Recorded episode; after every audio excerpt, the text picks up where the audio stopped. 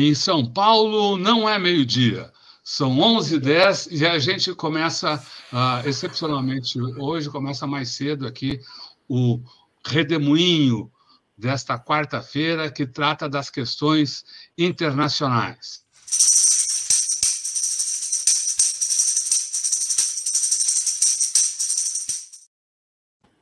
Olá, Maringoni, seja muito bem-vindo a esse redemoinho. Maringoni é professor de Relações Internacionais da Universidade Federal do ABC, fala para a gente sobre questões internacionais, mas hoje a gente está aqui, nessas últimas horas, acompanhando esse, essa operação da Polícia Federal em torno de, de Bolsonaro, com a prisão é, de integrantes da, da, do GSI e da, digamos, da, do grupo... GSI do Bolsonaro. Bolsonaro, GSI do Bolsonaro e, e integrantes, digamos, da, do grupo mais próximo do, do ex-presidente é, no Palácio do Planalto. É, isso aí Rodolfo, quer, tu quer mostrar alguma coisa? A isso, isso. A gente, para o Maringoni. A gente, a eu gente, o Maringoni sobre isso. É, a, gente, a gente pede licença para o Maringoni para entrar nas questões nacionais um pouquinho.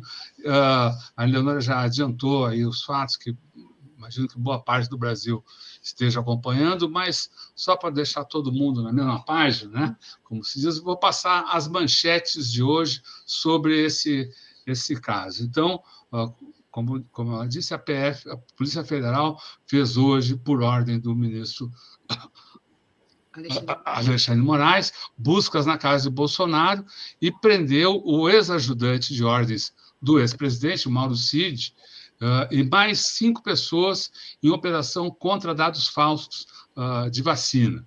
Uh, foram seis, seis suspeitos presos ao todo, foram apreendidos os celulares de Jair Bolsonaro e de Michele. Ainda 16 mandados de, de, de, busca para colher provas. Né?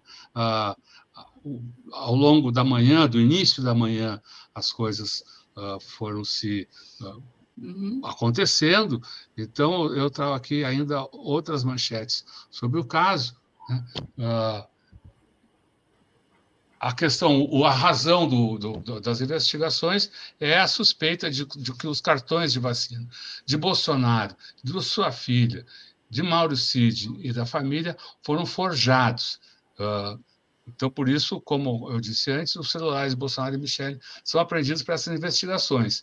E o Mauro Cid, que uh, era tido como um integrante do chamado Gabinete do Ódio, uh, um, um ex-auxiliar aí do Bolsonaro, um militar do Exército, ele também é investigado uh, no caso das joias. E ele foi uh, pivô de uma ex-futura crise né, uh, militar aí no início do governo Lula, porque no final do governo Bolsonaro ele estava cotado para assumir o comando de uma unidade de elite do Exército, o primeiro batalhão de ação de comandos em Goiás, e foi feita uma, toda uma operação de negociação para evitar que isso uh, ocorresse. Uh, daí tem outros presos ali, segurança do Bolsonaro, uh, preso pela PF, é ex-sargento do BOP.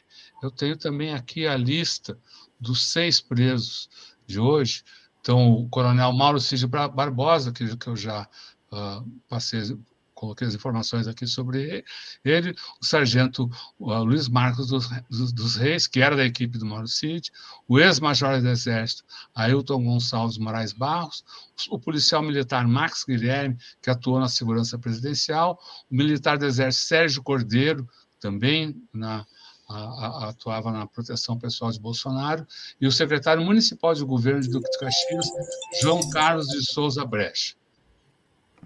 Enfim, uh, eu acho que com isso a gente tem um, um quadro rápido aí da, uh, das notícias, né, da, da, das notícias mais quentes do dia. Uh, e eu passo a bola, então, para o Maringoni para que, se quiser comentar aí, aí um pouco das questões nacionais ou já entrar no, nas, no noticiário internacional, na sua videocoluna uh, cosmopolita, né, que fique à vontade, porque aqui o espaço, a bola é do nosso videocolunista. A palavra é sua, Marigoni, muito obrigado. Seja bem-vindo. Muito obrigado, Rodolfo. Obrigado, Eleonora. Bom dia para vocês. Bom dia para quem está nos assistindo. É muito bom ter vocês de volta. É claro que eu vou comentar um pouco, muito rapidamente, essa questão nacional, até porque o que eu vou falar hoje, a situação do progressismo, da centro-esquerda ou da, do movimento democrático na América Latina, inclui o Brasil. Nós estamos numa situação na conjuntura interna de extrema tensão. Esse, esse, essa, essa, essas é, é, é apreensões aí, esses, essas prisões hoje no círculo mais íntimo do Bolsonaro, a chamada novamente para ele para depor, a suspeita de falsificação do cartão de vacina para possibilitar a entrada dele nos Estados Unidos, conformam uma situação que a gente deve incluir acontecimentos desse final de semana. Primeiro foi o assinte que o AgriShow, o setor do agronegócio financiado pelo governo federal em grande parte, que tem grandes facilidades do governo federal, fez a sua principal festa anual em Ribeirão Preto, convidou o Jair Bolsonaro para a abertura, não convidou nenhum representante do governo Lula, houve aí um enfrentamento verbal, ameaça do Banco do Brasil não continuar com patrocínio para essa, essa festa, o ministro da Agricultura, que, aliás, é também é, é, é, é do setor rural, empresário do setor rural, não foi convidado, e isso configurou um, uma situação de desafio, claro, de um setor da economia extremamente beneficiado pelas políticas de Estado. O segundo enfrentamento sério foi ontem à noite o adiamento da votação do PL das fake news.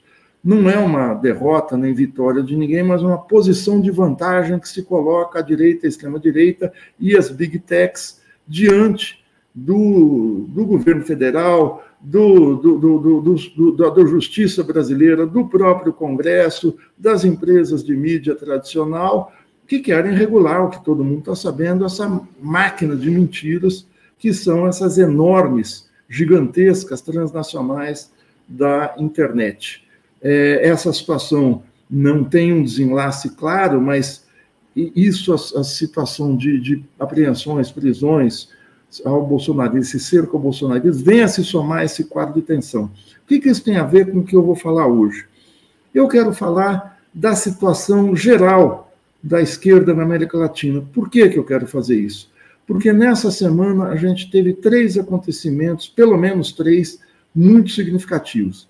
Primeiro, a eleição no Paraguai. O segundo, a mudança geral no ministério do Gustavo Petro, presidente da Colômbia. E, em terceiro, a situação eleitoral argentina de absoluta indefinição há cinco meses do pleito. Vamos começar pela eleição no Paraguai. A eleição no Paraguai deu a vitória ao candidato Santiago Penha, do Partido Colorado, que há 70 anos domina o país numa espécie de monopólio partidário, desde o início dos anos 50, desde a ditadura do general Alfredo Stroessner uma ditadura sanguinária, uma ditadura extremamente repressiva, e o Stroessner, para nossa vergonha, veio passar os últimos anos de sua, de sua vida aqui no Brasil. Em Brasília, morreu aqui no nosso, no nosso país. O Brasil, na ditadura, no, final, no, no começo da democracia, acabou dando guarida a essa figura nefasta da América Latina. Santiago Penha, da, de direita, ele é sucessor Assim, ele, ele, é um caudatário do Horácio Cortes, um presidente também de direita, enfronhado em uma série de casos de corrupção, venceu com 42% dos votos e o Partido Colorado venceu 15 das 17 eleições regionais de governadores.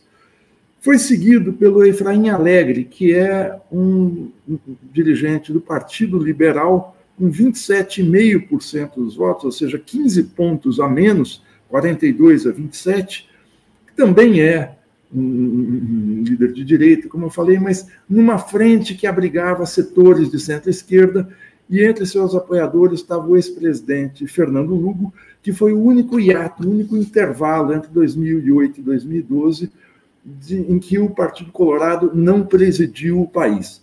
Mas eu acho que o traço preocupante da eleição paraguaia é o desempenho de Paraguaio Cubas, o candidato da extrema-direita. Candidato da extrema-direita que é chamado de Bolsonaro paraguaio e que chegou a dizer já publicamente, quando era senador, que o seu objetivo era matar 100 mil brasileiros que vivem no Paraguai para resolver os problemas do país, esse sujeito teve 23% dos votos. Ou seja, ele teve quatro pontos a menos, os 27%, do Efraim Alegre. O que mostra o seguinte: a presença da extrema-direita não se dá só no Brasil, se dá no Paraguai e se dá na Argentina, como a gente vai ver já já em que eu, quando eu falar do país. Esse, essa é uma situação muito preocupante nessa situação de crise, de oscilações e de enfrentamentos que vive o nosso continente. E o que é que coloca o progressismo, não sei se em risco, mas coloca uma ameaça muito séria, não é para os setores progressistas, é para a democracia na região, porque essas forças de extrema-direita, a exemplo do Bolsonaro, nada tem de democráticos, tem sempre a tentativa do golpe ou do regime autoritário no bolso do colete para colocar em prática suas, seus projetos de fechamento de regime de fim da democracia. O presidente Gustavo Petro, ameaçado por uma situação não inusitada, mas uma situação de desafio ao poder presidencial, resolveu mudar, dia 26 de abril, na segunda-feira da semana passada, todo o seu gabinete. Ele colocou em, em, em, ele demitiu todo o seu gabinete, e, na verdade, isso resultou na mudança de sete ministros. Mas antes de eu falar dessa mudança, vamos dizer, vamos contar por que é que isso aconteceu. Gustavo Petro foi eleito numa grande frente democrática chamada União Patriótica, e a União Patriótica se une a alguns partidos de centro e de direita. É uma frente não tão extensa, não tão ampla, ou talvez tão ampla quanto a do Lula aqui no Brasil, e o Petro é um candidato que vence o candidato de direita por uma diferença muito pequena, em junho de 2022. Nessa composição, vários integrantes dos partidos de centro e de direita vieram a compor não só o ministério, mas cargos de segundo escalão do seu governo. Petro, desde o início, faz uma gestão muito ousada. Ele começa aprovando no Congresso uma reforma tributária que começa a taxar os mais ricos, mas dá uma democratizada na cobrança de impostos, aliviando alguns impostos, algumas taxações dos setores mais pobres, e em agosto do ano, do ano passado, três semanas depois de vencer as eleições, ele manda para a reserva 54 generais da ativa. General, na Colômbia, não se refere só ao exército, são generais também, o que aqui no Brasil são os almirantes na, na Marinha, os brigadeiros na aeronáutica e aqui os comandantes da Polícia Militar, lá da Polícia Federal. Ele coloca uma nova geração de militares nos postos de comando. Claro que a legislação colombiana não é exatamente igual à brasileira, ele pode fazer isso com decreto presidencial. E esse desafio que todo mundo fora da Colômbia ficou com receio que fosse resultar numa reação conservadora, um golpe militar, resultou em nada.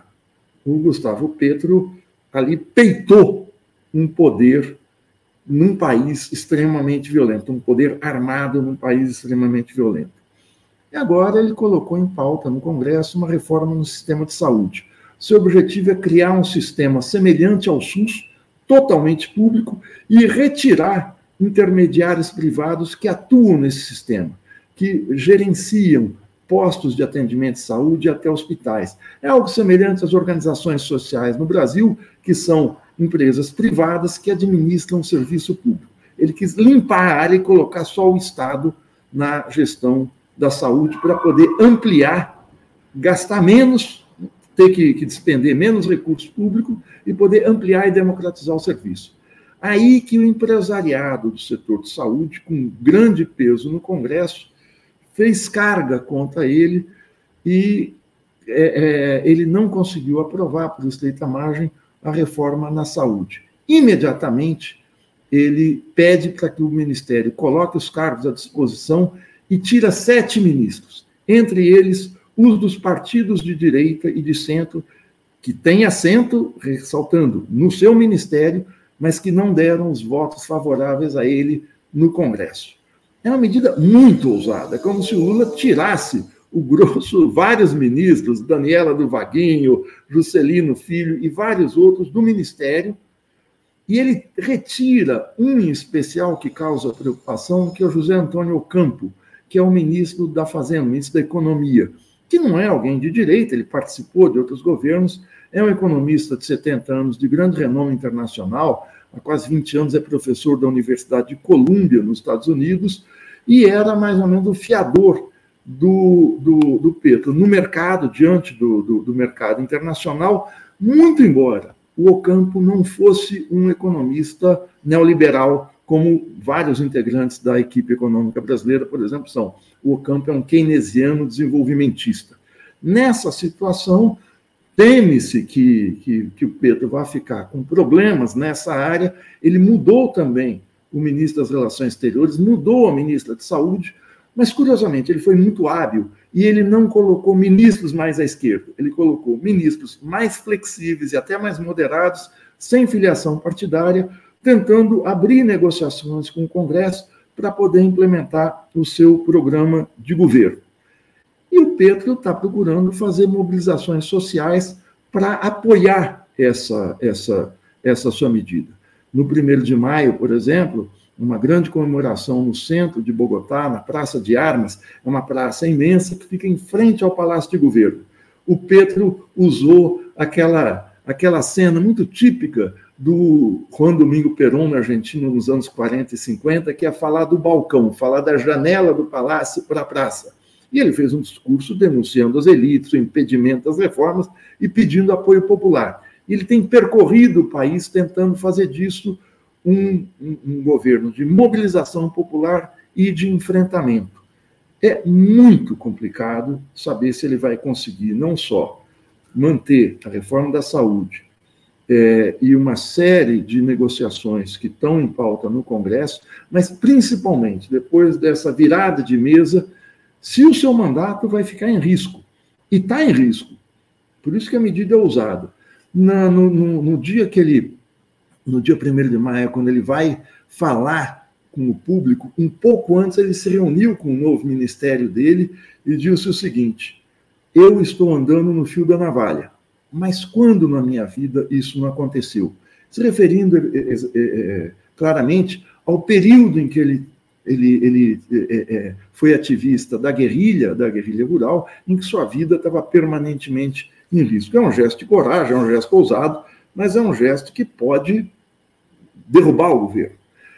Diga-se de passagem que ele tinha uma maioria parlamentar com essa série de partidos de centro de centro-direita de quase 70%, e isso foi reduzido para 20% nas duas casas do Congresso. Ou seja, é uma medida muito, muito ousada, corajosa, mas, de, repetindo, de altíssimo risco.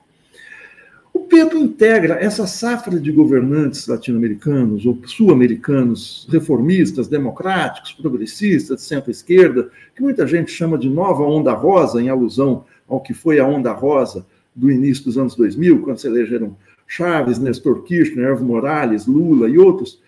Mas ele é talvez o mais ousado, mais corajoso e mais consistente. Essa onda se dá numa situação muito mais complicada do que a de 20 anos atrás. Há 20 anos, a China estava entrando no mercado internacional como grande consumidora de carne, de trigo, de petróleo, de minérios, enfim, de alimentos e de commodities.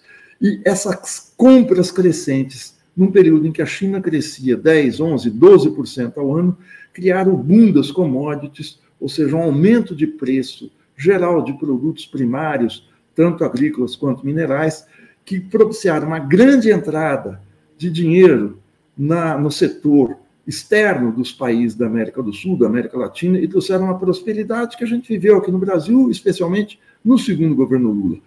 Quando essa onda passa, depois da crise de 2008, os países começam a entrar em crise.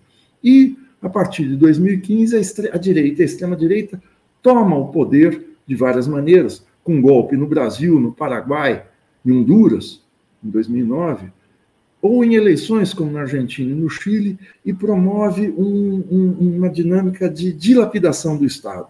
ou seja, de acelerar privatizações aqui no Brasil, privatização da Eletrobras, reforma previdenciária, reforma trabalhista retirando direitos, enfim, de redução do papel do Estado. No Brasil, mais significativo é o Banco Central Independente, que vocês acompanham a batalha que o governo faz contra a alta dos juros, atuando meio que de mãos atadas, mas isso coloca os governos numa situação de menos poder dentro do Estado. E tudo isso está agravado por um ambiente de três anos de pandemia e de um ano de guerra da Ucrânia, que promoveu e que resultou em alta no preço de energia, no preço do petróleo, no preço do gás, como vocês todos acompanham. Se o Petro é o mais avançado, a gente tem o mais recuado da América Latina. Eu não quero fazer aqui um ranking, mas é inevitável a gente comparar com outro governante mais ao sul do continente, que é o, o, o Boric, na, no, no, no, Chile, que, que se coloca, que, se colocou, que assume o governo, a gente já falou aqui, em 11 de março do ano passado, o Gabriel Boric, e começa a fazer um governo que parecia ser um governo progressista, embora o Boric seja uma figura muito ambígua, e ele vai tendo derrotas seguidas que colocam o seu governo numa defensiva muito grande, quase numa paralisia. A maior derrota foi no processo constituinte, em setembro do ano passado. Depois de um ano de debates, de deliberações da Comissão Constituinte eleita em 2021, o projeto, por pressão da direita, da extrema-direita, da, da mídia, é rejeitado pela população de maneira acachapante, algo é, é, em torno de 62% a, contra o projeto a 38%. O Boric consegue dar pequenos passos depois disso, mas o seu governo recua e reflui fortemente.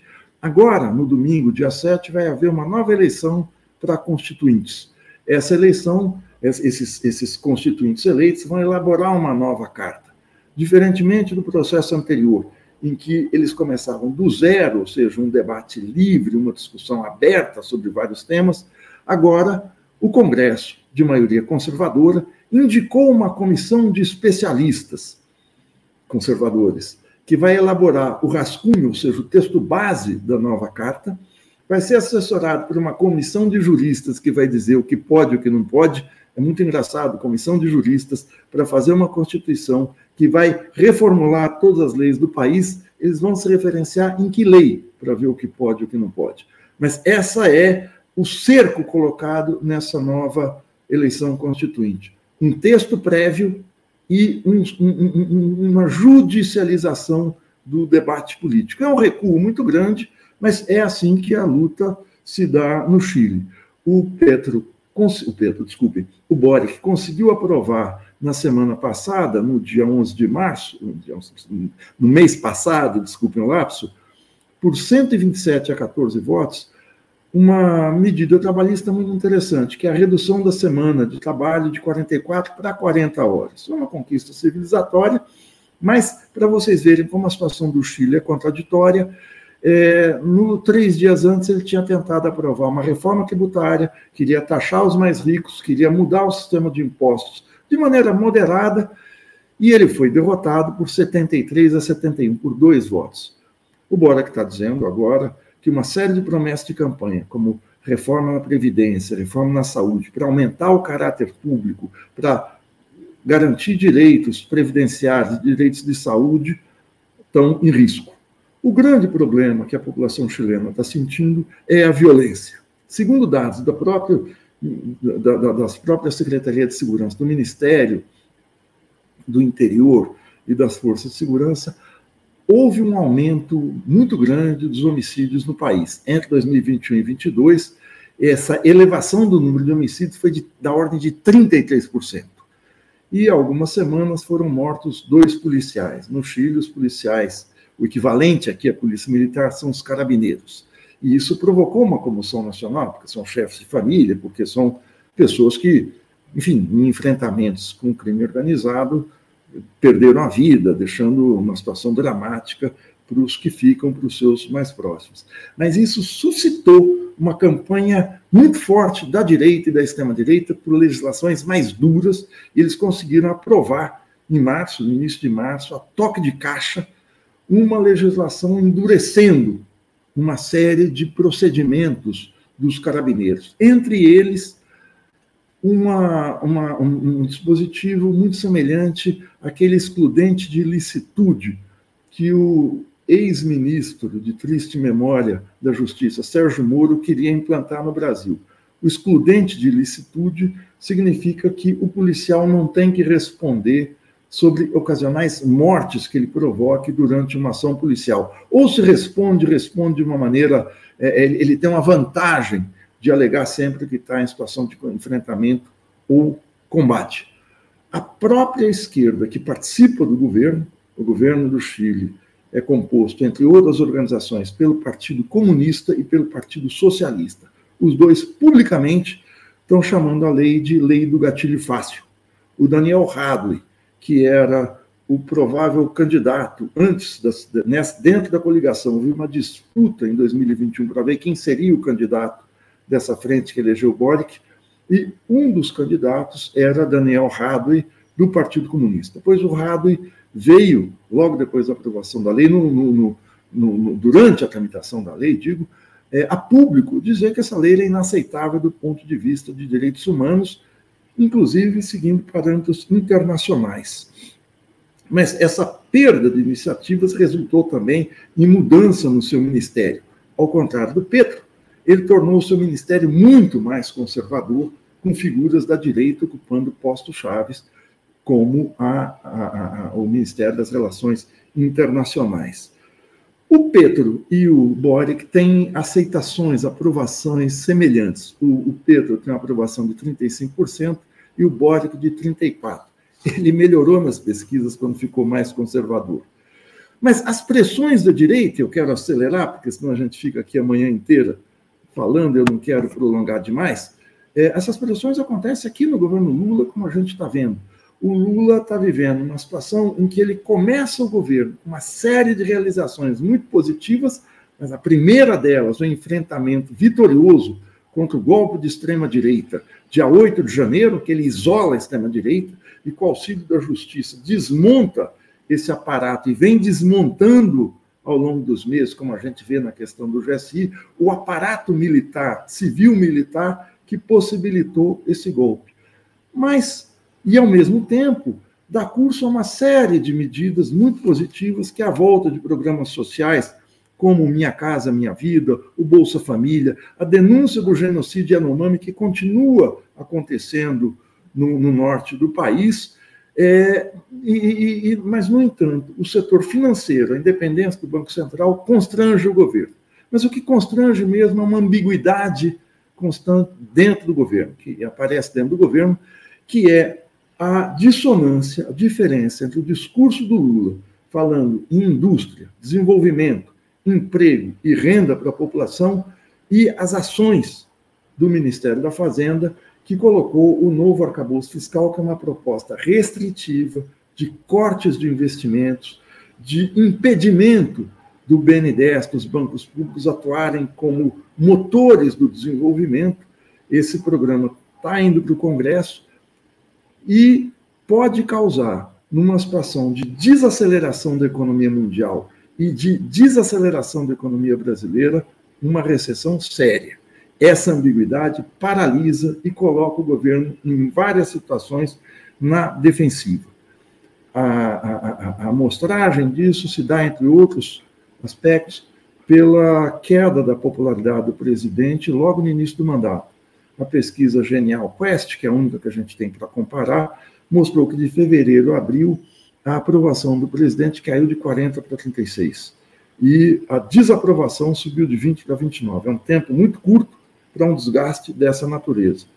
Esperemos que o governo mude a rota e tenha uma afirmação mais progressista para atender a reclamos de sua base popular. Rapidamente, vamos para o outro lado da fronteira, vamos para a Argentina, para a gente poupar tempo aqui, para a gente fazer um contingenciamento de tempo. A Argentina vai ter eleições presidenciais em outubro. São eleições, como toda eleição presidencial, muito, muito tensa, e essa eleição se dá num quadro de uma inflação, um surto inflacionário de 100%, uma retração econômica muito séria e uma crise em que o país vive estrutural há anos, que nenhum governo consegue ou conseguirá de maneira simples resolver, que é a carência de dólares na Argentina. A Argentina é um país em que a sua 75% da sua dívida pública é nominada em dólares. Para cumprir as obrigações com essa dívida, o país precisa importar dólares. E como é que um país importa dólares? Um país importa dólares com as suas exportações, com investimento direto, privatizações ou investimento em carteira, investimento em bolsa de valores e tal, compra dos seus sítios ou empréstimos. A Argentina, desde que realizou uma moratória, um calote na sua dívida em 2005, está praticamente fora do mercado internacional de crédito. Tem extrema dificuldade de conseguir financiamento. Quando consegue, como aconteceu há sete anos, do Fundo Monetário Internacional, ainda no governo de direita liberal do Maurício Macri, as condições impostas pelo fundo estrangulam a economia argentina. Nessa situação, não há nenhum candidato favorito. E mais, o ex-presidente Maurício Macri, que seria um candidato com grande apelo, retirou a sua candidatura porque saiu muito desgastado na, da sua gestão, que terminou em 2019. O atual presidente Alberto Fernandes também se retirou da candidatura. Há um movimento dentro da coligação Frente de Todos, que é a coligação peronista do Alberto Fernandes, para lançar a Cristina Kirchner. Mas não se sabe se isso vai prosperar. Nenhum dos candidatos da Frente de Todos ultrapassa 14% a 16%. Do lado da direita liberal, os outros candidatos dessas facções também não passam de 16%. E o perigo na Argentina, por isso que eu disse que há uma ligação com o Paraguai, é que o candidato Javier Milei, de uma coligação chamada Libertários de extrema direita, é um Bolsonaro argentino, tem 26,6% da intenção de voto contra 16 dos outros. Não quer dizer que o jogo esteja jogado a intenção de voto para os partidos coloca uma outra gradação. O, o, Juntos por El Câmbio, o Juntos pela Mudança, que é o partido da direita liberal do Macri, tem 28% de intenção de votos. A frente de todos, do Alberto Fernandes, tem 22%. E o Libertários tem 16%. As máquinas partidárias, e na Argentina isso tem peso, podem agir para embaralhar esse jogo. Mas há cinco meses não haver nenhum favorito, é o cenário aberto para aventuras. Por quê? Porque se não há nenhum favorito, isso significa que pode existir na sociedade um rechaço geral à política. Rechaço geral à política é um ambiente que os aventureiros, como Milley, como Bolsonaro, como Paraguai Cubas, aparecem como salvadores, como vou matar 100 mil brasileiros, como vou fazer acontecer. O Milley já apresentou o seu traço de doideira na economia argentina, que é dolarizar toda a economia, já que existe uma inflação muito forte, e com dólares nós vamos resolver o problema da população, o problema do país. Só que como o país não consegue internalizar dólares, não consegue ter dólares, isso pode ser a receita por uma autoasfixia, por um autoenforcamento mais rápido ainda. Enfim, a demagogia, vai correr solta nessa campanha. Temos o caso, para terminando aqui, da Bolívia. A Bolívia também vive uma crise, é um país produtor de gás, mesmo com a alta do gás. Há uma falta de investimentos na indústria de gás. Entre 2014 e 2016, tempo de crise internacional, fez com que a produção interna caísse quase para um quarto do que produzia há 10 anos. Isso coloca o país também com carência de dólares, coloca em dúvida a cotação da moeda local, enfim, uma situação de, de, de insatisfação em que a direita, a extrema-direita, os setores do agronegócio, que são oposição ferrenha ao governo do movimento ao socialismo do Luiz Arce, fazem carga pesada contra. Para piorar a situação, a coligação do Luiz Arce, o partido dele, também está rachado.